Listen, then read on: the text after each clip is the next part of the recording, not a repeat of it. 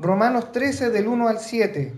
Sométase toda persona a las autoridades superiores, porque no hay autoridad sino de parte de Dios, y las que hay por Dios han sido establecidas. De modo que quien se opone la autoridad a lo, a lo establecido por Dios resiste, y los que resisten acarrean condenación para sí mismos, porque los magistrados no están para infundir el temor al que hace el bien, sino al malo. ¿Quieres pues no temer la autoridad? Haz lo bueno y tendrás alabanza de ella, porque es servidor de Dios para tu bien. Pero si haces lo malo, teme, porque no en vano lleva la espada, pues es servidor de Dios, vengador para castigar al que hace lo malo. Por lo cual es necesario estarle sujetos, no solamente por razón del castigo, sino también por causa de la conciencia. Pues por esto pagáis también los tributos, porque son servidores de Dios que atienden continuamente a esto mismo. Pagad a todo lo que debéis, al que tributo, tributo, al que impuesto, impuesto, al que respeto, respeto, al que honra, honra. Amén.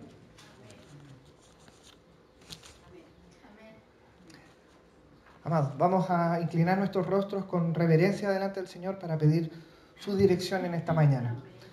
Amado Padre Celestial, te agradecemos por este tiempo en que por tu voluntad, Señor, nos hemos reunido para adorarte, para exaltar tu nombre, Señor. En el día de hoy, permíteme, Señor, entregar una palabra fresca, Señor, para mis hermanos en estos tiempos de dificultad. Padre Celestial, primero te pido por mí, Señor, para que no haya nada que estorbe, Señor, en lo que tú le quieres dar a tu pueblo. Y Señor, te pido también que escudriñes los corazones, Señor, de cada uno de mis hermanos y tome, que cada uno de ellos tome la porción que tú has preparado para ellos. Te alabamos, Señor, en el nombre de Jesús. Amén. Hermanos, difícil tiempo estamos viviendo en nuestro país. Tres semanas, nadie se hubiese imaginado lo que íbamos a estar viviendo. Una autoridad dijo que vivíamos en un oasis de la economía, de la política en este país, y así lo creímos, porque en realidad no pasaba mucho. Creíamos estar estables, paz y seguridad. Veíamos en nuestras vidas y en la vida de la sociedad. Pero de golpe nos hemos encontrado con eh, un estallido social con una situación en donde no solamente nuestro país, nuestros compatriotas han manifestado eh, su sentir respecto a ciertas políticas, a ciertas eh, determinaciones desde el gobierno. Y en todas estas eh, situaciones, manifestaciones que se han dado, hemos visto mucha, muchos actos de violencia. La palabra represión la podemos ver cada día en los noticiarios.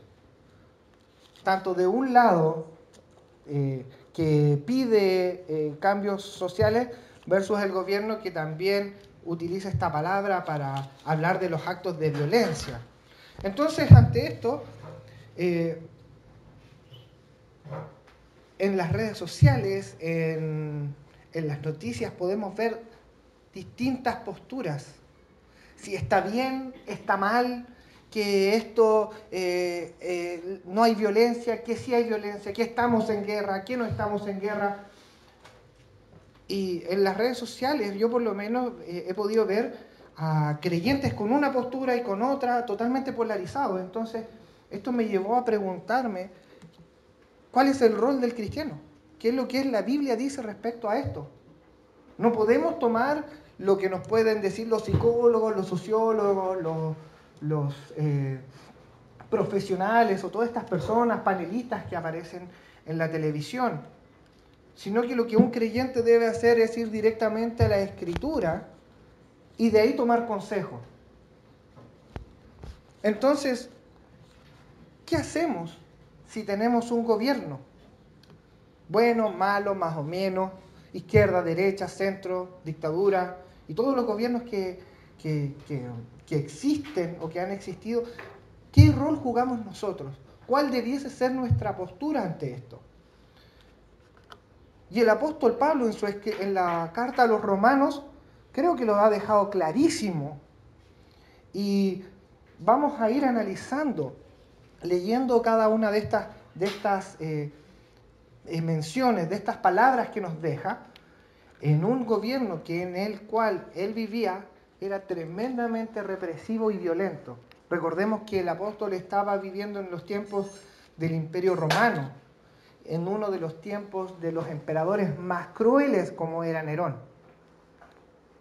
Entonces vamos a ver que esto no es solamente una carta destinada a los hermanos para aquel tiempo, sino que como toda la escritura es transversal a los tiempos y se aplica de igual forma a nosotros.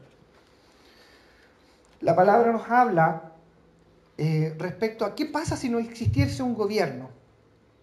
¿Qué pasa si si nosotros no tuviésemos una figura de autoridad delante de nosotros, y eso lo podemos ver en el libro de los jueces, que una de las expresiones que más se repiten es que cada uno hacía lo que bien le parecía. Y que subjetivo es lo que a mí me parece bien y lo que a otro no le parece bien. En algo tan simple, hermano, podemos ver a la sociedad que uno es de un equipo de fútbol, otro es de otro, y hasta hay enfrentamientos violentos en ese sentido en algo tan simple como eso. Cuanto más en, las, ¿cómo sea, en lo que es las eh, políticas o posturas sociales, gubernamentales, etc. Si nosotros no tuviésemos un gobierno, o como hay muchos grupos anarquistas, cada uno haría lo que bien le parecía. Y esto es peligroso, porque a algunos les puede parecer bien matar al otro. Y vamos a ir viendo en la historia de la humanidad que esto no es tan alejado de la realidad. Dios mismo, según Romanos, nos indica que Él es quien instituye al gobierno. O sea, la persona que tenemos delante como autoridad, y como el apóstol Pablo lo dice en el primer versículo, toda persona debe someterse a la autoridad. Porque esta es puesta por Dios. Entonces, sabiendo este principio, debemos obedecer a quien Dios pone por autoridad delante de nosotros. Con la excepción si esta autoridad transgrede las leyes de Dios. En la Biblia también podemos ver muchos ejemplos.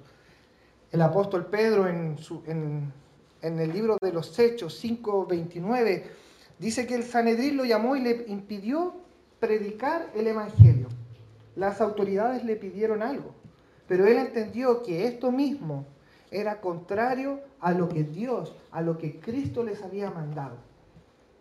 Entonces él tenía la disyuntiva, seguir a los hombres o seguir a Dios. La historia nos cuenta que él decidió seguir al Señor y su, y su ley. Y cuán próspero ha sido a través de la historia eso. Muchos de nosotros estamos aquí por haberse, porque esos hombres decidieron seguir la ley de Dios ante los hombres. Pero cuando no hay contradicción, debemos someternos a la ley que impone el hombre. ¿Para qué? Vamos a ir analizando, pero voy a partir desde abajo hacia arriba. Voy a hacer un, ejercicio porque para que vayamos desmenuzándolo de mejor forma. En el versículo 6 y en el versículo 7 habla de que es obligación del creyente pagar los impuestos. Me recuerdo las evasiones. Muchos creyentes, amigos que son creyentes, ponían la foto de este estudiante saltándose el, el carrusel para pasar al otro lado del metro. Y según la palabra, nosotros debemos pagar lo que la ley nos imponga. Cristo mismo en una situación dice, bueno, hay que dar al César lo que es de César y a Dios lo que es de Dios. Entonces, ya si hablamos de evasiones de cualquier tipo, tanto no me dé boleta, ahí nomás, usamos el IVA para eh, los que tienen empresa, eh, usan, abusan del sistema financiero para que después tengan una devolución. Eso la Biblia nos dice que para el creyente no es correcto. Entonces no podemos, nosotros como creyentes, validar un acto contrario a la voluntad del Señor. Estamos incurriendo en pecado. Todas nuestras deudas debiésemos pagarlas. Muchos pueden decir, Señor, líbrame de esta deuda, cuando la oración debe ser, Señor, dame las herramientas para pagarla. Y Dios que es fiel lo va a hacer. Entonces vemos que es claro el mandato. Ahora, la palabra del versículo 1 al versículo 5 nos habla de que debemos someternos. La palabra en griego para someter es lo mismo que obedecer. ¿Por qué debemos obedecer? Si son hombres, la misma razón nos da el apóstol Pablo, porque estas leyes, esta autoridad es puesta por Dios y por Él mismo han sido establecidas. ¿Se acuerdan a Jesucristo? Juan 19, el 11, le dice a, a, Pilatos, le dice, tú no tendrías autoridad sobre mí si no te, hubiera, sido dada desde arriba. Jesucristo no le dice, siendo el Hijo de Dios, siendo la autoridad máxima, tanto en el cielo como en la tierra, Él dice, no tendrías, está reconociendo la autoridad de Pilato. Porque entendía que la autoridad que él tenía se la había dado el Padre Celestial. Y en su obediencia y humildad, Cristo se somete a esa autoridad. Resistir al gobierno es rebelarse contra lo que Dios ha dictaminado. Y eso acarrea castigo. Entonces nosotros podríamos decir, ¿es válido pedir la renuncia de un gobernante para un creyente? Si la palabra nos dice que no debemos resistir la autoridad. Muchos hemos visto cómo en los carteles, en las marchas, piden renuncias de esta autoridad, de esta otra. De los políticos que están en el Senado, en el en la Cámara de Diputados, pero la palabra nos dice que esa no es nuestra labor. Si nosotros pedimos la renuncia que a alguien, de, de una u otra persona que está bajo cualquier tipo de autoridad, estamos diciéndole, Señor, no estamos de acuerdo con la decisión de haber puesto a esta persona como autoridad. Y eso, amados, es rebeldía. pero es que la situación social y, que estamos disconformes y es que no nos gustan las leyes, bueno, es la palabra. ¿A quién vamos a obedecer? Lo que dice la escritura. Increíblemente, la misma palabra aquí en Romanos, en su versículo 2, eh, nos cuenta de esto. Y también nos dice que esto trae alabanza al Señor y que también nos alaba a nosotros. Si un creyente está llamado a hacer la diferencia en el mundo y, nos, y todo el mundo pidiendo la renuncia, resistiendo a la autoridad, tirándole objetos a, a las autoridades, a la policía, etc. Eso no es de un creyente, hermanos. No lo es. Eso no nos trae alabanza. Nos trae vergüenza a nuestra vida. Y estamos diciéndole, nuevamente reitero, y quiero ser reiterativo con esto, estamos revelando, oponiendo, poniendo resistencia a lo que Dios ha dictaminado. Bueno, hermano, ok, entendemos que, que debemos obedecer, pero si el, el, el gobernante no es cristiano, ¿debemos obedecerle igualmente? ¿Debemos estar en esa misma postura? Versículo 5 dice, por lo cual es necesario, es necesario estarle sujeto, no solamente por razón del castigo, sino también por causa de la conciencia. La palabra claramente nos dice que a los hombres, creyentes o no creyentes, Dios ha depositado algo, que es una conciencia de lo que es bueno y lo que es malo. ¿Se acuerdan cuando Adán y Eva están en el huerto y dicen, No coman de ese fruto porque les van a entender qué es lo que es bueno y qué es lo que es malo. Esa es la conciencia que Dios deposita en el hombre. Es parte de la gracia común. La gracia común eh, es aquellas cosas que, por ejemplo, no solamente sobre los cristianos llueve o se pone el sol. O hay misericordia eh, para, solamente para los creyentes y para los que no creen hay castigo. Vemos la gracia común de Dios derramada sobre todos los hombres a través de la, de la historia de la humanidad. Y dentro de la gracia común podemos encontrarnos con la conciencia. Todo hombre tiene la capacidad muy básica de reconocer qué es lo bueno y qué es lo malo. Posterior a la Segunda Guerra Mundial, tomaron a todos los grandes generales nazis para juzgarlos por sus crímenes. Entonces les mostraron todos sus delitos. Y estos generales apelaron, decir, bueno, nosotros obedecimos al Führer. ¿Cómo nos van a juzgar ustedes? ¿Bajo qué ley nos van a juzgar? Si nosotros seguimos la voluntad, el orden, el dictamen de nuestra autoridad, ¿cómo ustedes nos van a juzgar? Y esto fue un gran problema. Entonces las naciones aliadas juntaron a los grandes juristas, a los grandes abogados, grandes jueces eh, existentes para ver cómo lo hacían. Y esto fue muy famoso, los juicios de Nuremberg. Ellos dijeron porque acallaron la voz de su conciencia. Por eso los juzgaron. Y por eso dictaminaron que ellos habían cometido crímenes contra la autoridad, porque acallaron la voz de su conciencia. Empezaron de a poco a exterminar, a hacer el mal, hasta llegar a lo que terminó. Acallaron la voz de su conciencia. Entonces, vemos que el creyente está envuelto en un mundo donde hay una conciencia común, básica, de lo que es el bien y el mal. Y el gobierno también la tiene y por eso dictamina leyes. Y en gran parte de los países podemos ver que el matar está penalizado por la ley. Y es debido a esto, a la conciencia. Entonces el creyente debe someterse en pos de ella. Bueno, ¿y si es corrupto? ¿Debemos obedecerlo si es corrupto? Si esta autoridad eh, aplica la ley para unos de una manera y para otros de otra. Si la repartición de las riquezas es distinto para unos y es distinto para otros según su estado, según su situación eh, económica.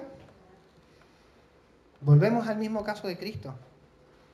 Siendo Él Dios, se enfrenta a Pilato en un gobierno tan corrupto como el romano y Él se somete a la autoridad.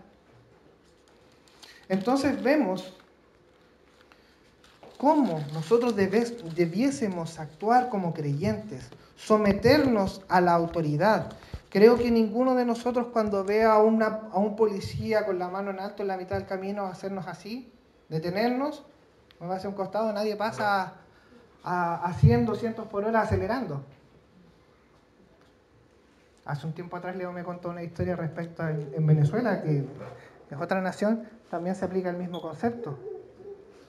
Leo contaba que venían con un amigo a, mucho, a mucha velocidad, lo hizo detenerse y tuvieron que parar. No vamos, pregúntele después el fin de la historia. Eso se lo dejo a él. Pero donde vayamos, la figura de autoridad debe ser respetada, independiente si es buena o es mala, con la excepción a la regla si es que estas leyes van en contra de Dios. Entonces, ¿es válido manifestarnos? Sí es válido. Sí es válido. Pero en la medida que nosotros cruzamos la línea de no obedecer a la autoridad, estamos rebelándonos contra Dios. Entonces, cuidémonos, hermanos, respecto a lo que opinamos. Si opinamos de una forma que no nos gusta este ministro, que no nos gusta este presidente, que no nos gusta este gobierno. Es una cosa es manifestarse, pero otra muy distinta es resistir a esa autoridad. Entonces, todo esto me, llevó a analizar la palabra y a, y confrontado con ella. Es decir, parece que mis opiniones estaban sesgadas por lo que el movimiento social dice. La justicia social, un término tan manoseado hoy en día. ¿Podemos esperar justicia real de, algún gobernante, de algún humano?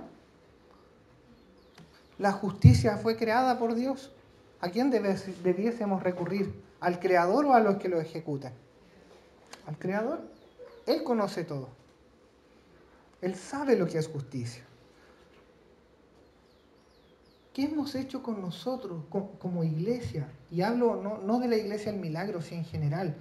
Ante toda esta estallido social, ¿por qué la iglesia no vio venir esto? ¿Qué ha pasado con nosotros como creyentes ante esto?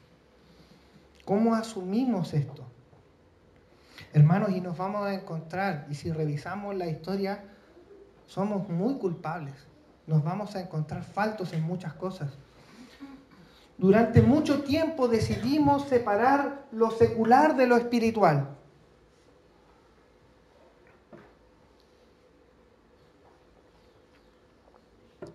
Nosotros obedecemos a un Dios espiritual, entonces las cosas no debésemos mezclarlas. Si alguien tiene un llamado a, servir en, en temas políticos, y si Dios claramente lo guía por ese camino, no, eso es del enemigo. Tú debes guiarte solamente por lo espiritual. E hicimos una separación durante años. Y nos encerramos en los templos. Decidimos no participar de lo que estaba pasando en la sociedad.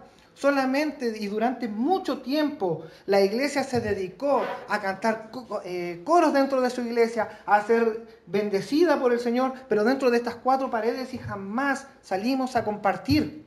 Insisto, hermanos, no hablo de esta iglesia, hablo de lo, lo general, del error que hemos cometido. Llamamos a las personas por cualquier cosa y llenamos iglesias por cualquier cosa, menos buscando el amor a la santidad de Dios. Si usted está enfermo, venga a la iglesia porque se va a sanar. Si usted está en un problema económico, venga a la iglesia. Si usted eh, tiene pena, venga a la iglesia. Si usted está viviendo un duelo, venga a la iglesia. De aquí se le van a resolver todos los problemas. Y jamás lo llamamos por el amor a la santidad al Señor. Y eso es una falta grave, hermanos. Dijimos es que ahora hay que reprender, atar a, los demonios y declarar y decretar porque voy al campo del diablo y le robo lo que le tomo lo que él me robó. Eso no es bíblico. Nos alejamos de las escrituras durante años y llenamos nuestras iglesias sin enseñarles nada de esto, de la escritura. Entonces después vinieron las ideologías el ateísmo nos invadió. Ayer escuchamos una estadística en la, conferencia que hubo de que Chile es el segundo país más ateo en Sudamérica después de Uruguay. Qué grave, hermanos. Qué grave. Abandonaron a Dios. Y nosotros permitimos eso con nuestras ideologías. Decidimos mezclarlas, amalgamarlas con eso. Llegaron en algún momento a ordenar eh, ministros, pastores, eh, homosexuales porque Dios es amor. Con esa era la premisa.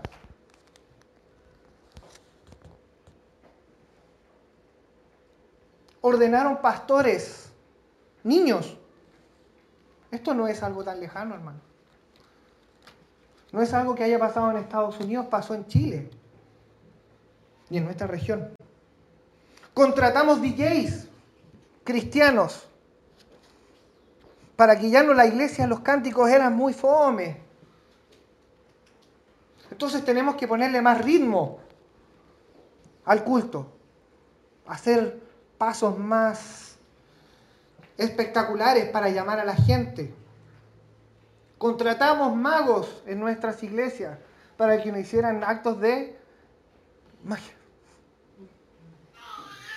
y entretuvieran a nuestros niños.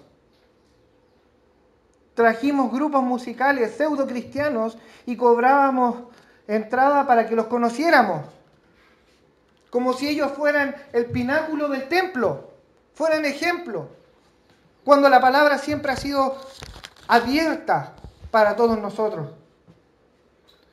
Me parece insólito que estemos cobrando por personas que son igual que nosotros. Y la palabra dice que nos desprendimos de ese Dios invisible y nos fuimos en pos de imágenes de hombres, exaltando a otros, exaltando a pseudoecologistas que quieren salvar el mundo, exaltando a líderes vacíos, sin una profundidad en la palabra. Buscamos nuevas revelaciones porque las palabras antiguas ya no nos alcanzaban.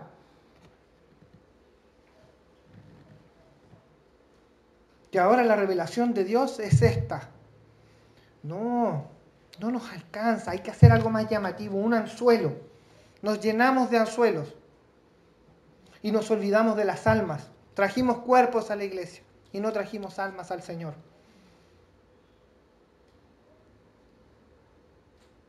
Perdimos la batalla durante muchos años ante el humanismo, mientras en nuestras iglesias cantábamos cánticos de victoria.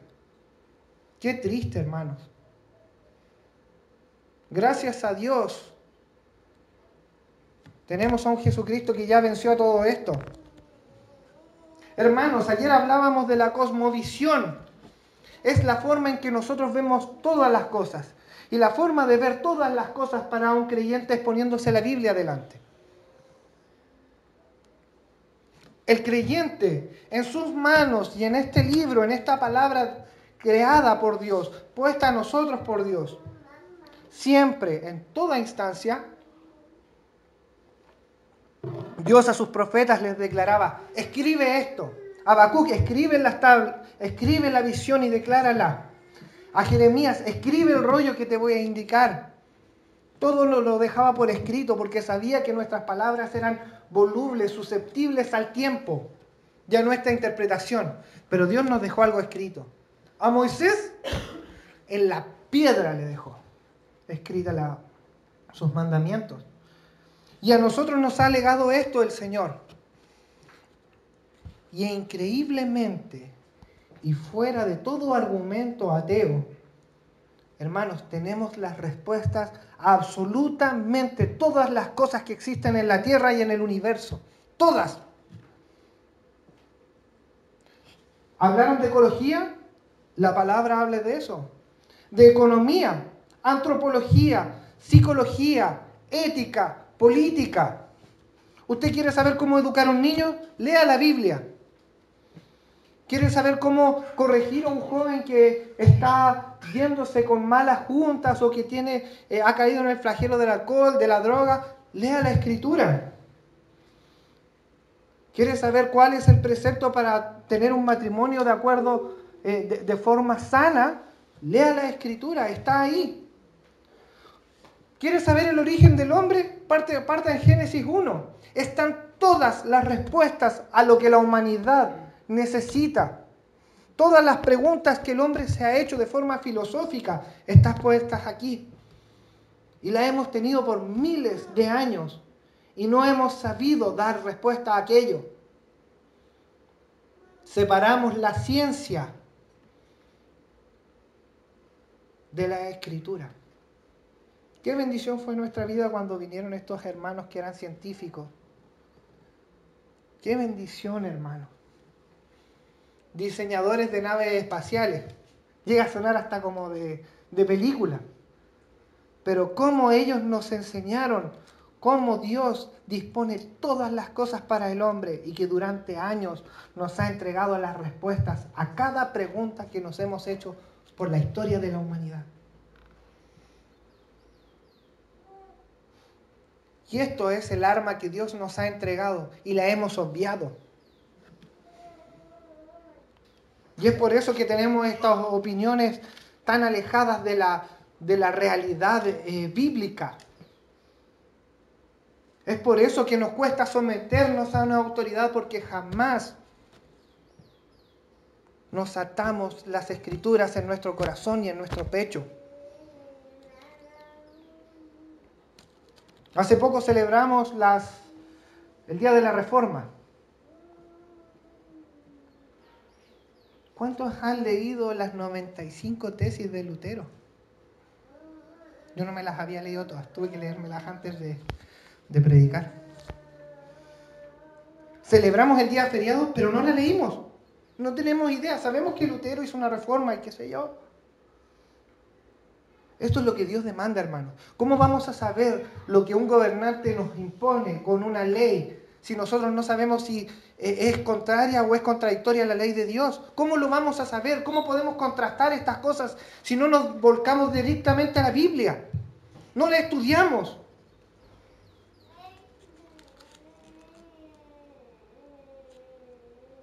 En esta búsqueda, el Señor me llevó a un salmo, pero una delicia, hermano. Una delicia que confrontó mi corazón. Salmo 19 del 7 al 9. Yo les voy a hacer el resumen. La ley de Jehová, ¿qué hace? Convierte el alma el testimonio de Jehová hace sabio al sencillo. Los mandamientos de Jehová alegran el corazón. El precepto de Jehová, atención con esto hermanos, el precepto de Jehová alumbra los ojos. Y eso es lo que necesitamos hoy en día, que se nos salga la venda, que dejemos de ver en medio de la oscuridad, y empecemos a ver la luz admirable que Jesucristo ha puesto delante de nosotros. Es tiempo de que se nos caigan las vendas de una vez por todas. El temor de Jehová permanece para siempre. Los juicios, hablábamos de la justicia social, los juicios de Jehová son verdad, son todos justos. Jamás en la historia de Dios hemos se ha cometido una injusticia, porque Él es justo es verdadero. Y todo esto, y todas estas cosas que el salmista nos escribió hace miles de años, dice que son deseables más que el oro. Durante la historia de la humanidad hemos perseguido el oro como lo más preciado, el metal más preciado. Una cadena de oro, un, anillo de oro, el metal más preciado. Veía el otro día cómo trataban en, un aeropuerto en Dubái, meter en la mano y sacar como en una caja un, lingote. Y hacían fila. El que sacaba el lingote se lo llevaba para la, para la casa. Mil, miles, un, un millón de dólares, no sé cuánto saldrá ese lingote. Pero la palabra, esto que tenemos todos los días, es más deseable que eso que está ahí en esa caja. La gente debiese hacer fila para escuchar esto pero nos vamos por lo material, lo inanimado. Cambiamos la gloria de Dios por cosas que son vanidad, pasajeras. Y son dulces más que la miel que destila del panal.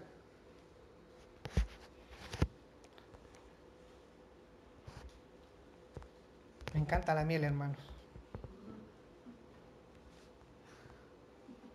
Cuando uno está enfermo, miel con limón.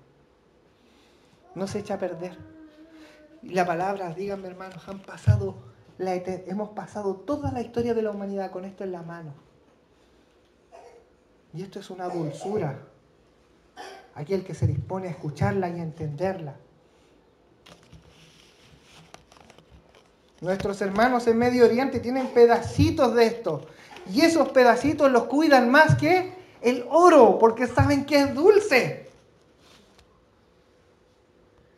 Y amados, tenemos una respuesta a la humanidad que es imposible calcular para todos nosotros. Leemos, Dios nos ha entregado la respuesta más absoluta y más grande para la humanidad y nos ha entregado un Salvador. llamado Jesucristo, que no tiene ninguna comparación con ninguno de los otros salvadores que han existido. Él es pasado, presente y en el futuro no va a existir nadie que nos salve como Él lo ha hecho. Qué lindo ese pasaje cuando dice, el tiempo está en Él. Y hermanos, yo trataba de, buscar alguna palabra que pudiera definir a esta gran respuesta que es Jesucristo para nuestra vida y me quedaba corto. Y encontré esta belleza. El doctor Sadrach Lodrich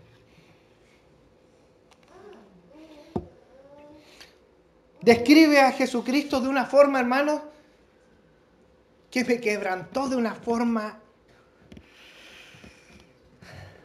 sin precedentes. Y cada vez que lo leo, me firmo las lágrimas y me tiemblan las rodillas. Se las quiero compartir. Esta es la respuesta más absoluta de Dios a la humanidad. La Biblia dice que mi rey es el rey de los judíos, es el rey de Israel, es el rey de justicia, es el rey de los siglos, es el rey de los cielos, Él es el rey de gloria, Él es el rey de reyes y el Señor de señores. Este es mi rey. Mi rey es un rey soberano. No hay manera de medir su amor ilimitado. Él es perdurablemente fuerte. Él es totalmente sincero. Él es eternamente firme. Es inmortalmente lleno de gracia. Es imperialmente poderoso. Es imparcialmente misericordioso. Él es el mayor fenómeno que ha cruzado el horizonte de este mundo. Él es el Hijo de Dios. Él es el salvador de los pecadores. Él es la pieza central de la civilización. Él es incomparable. Él no tiene precedente. Él es la idea más elevada de la literatura. Es la más alta personalidad de la filosofía. Él es la doctrina fundamental de la verdadera teología.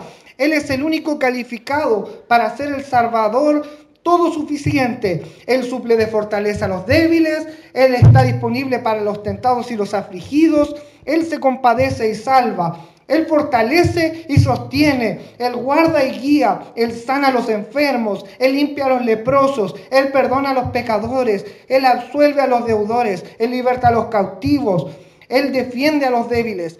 Él bendice a los jóvenes, Él sirve a los desafortunados, Él guarda a los ancianos, Él recompensa a los diligentes, Él embellece a los, a los diligentes, Él embellece a los humildes.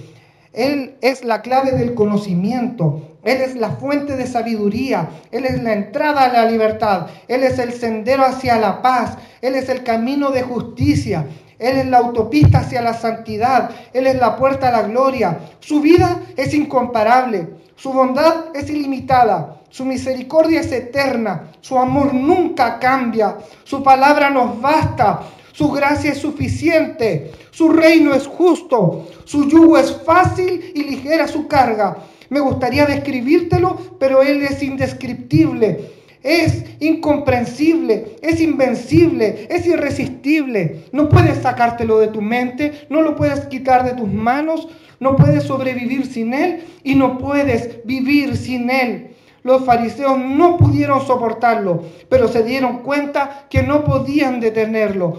Pilatos no pudo encontrar ninguna falla en él. Herodes no pudo matarlo.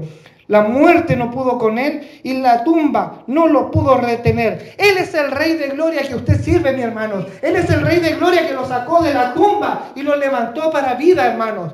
Entonces, si usted no tiene conciencia de lo que pasa en este país, usted tiene la responsabilidad de entregarle a este Salvador, a este Jesucristo, al cual alguien trató de definirlo de alguna manera como una respuesta a todas sus necesidades dijimos que éramos pacificadores. La única paz que le podemos ofrecer al mundo es la paz que tenemos con Dios por medio de su Hijo Jesucristo, amados. No hay otra paz. Si usted quiere y ve a alguien que necesita, que está perdido en sus propios conocimientos, Preséntele a este Salvador, amado. Él es la respuesta a todas nuestras necesidades, a nuestras inquietudes. ¿Cómo se soluciona esto? Entregándole a Jesucristo, predicando el Evangelio. Salgamos, hermanos. Salgamos de nuestros cascarones. Rompamos el, yugo que, que nos hemos puesto mentalmente. Y descubramos lo que la palabra y que Jesucristo tiene dispuesto para nuestra vida, para nuestra sociedad y para nuestro país. Porque así lo creo.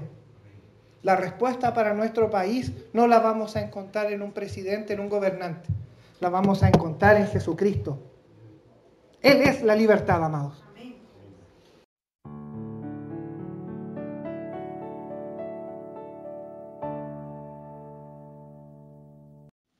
Si te gustó este video, dale like y suscríbete a nuestras redes sociales para recibir nuestras notificaciones. Que Dios te bendiga.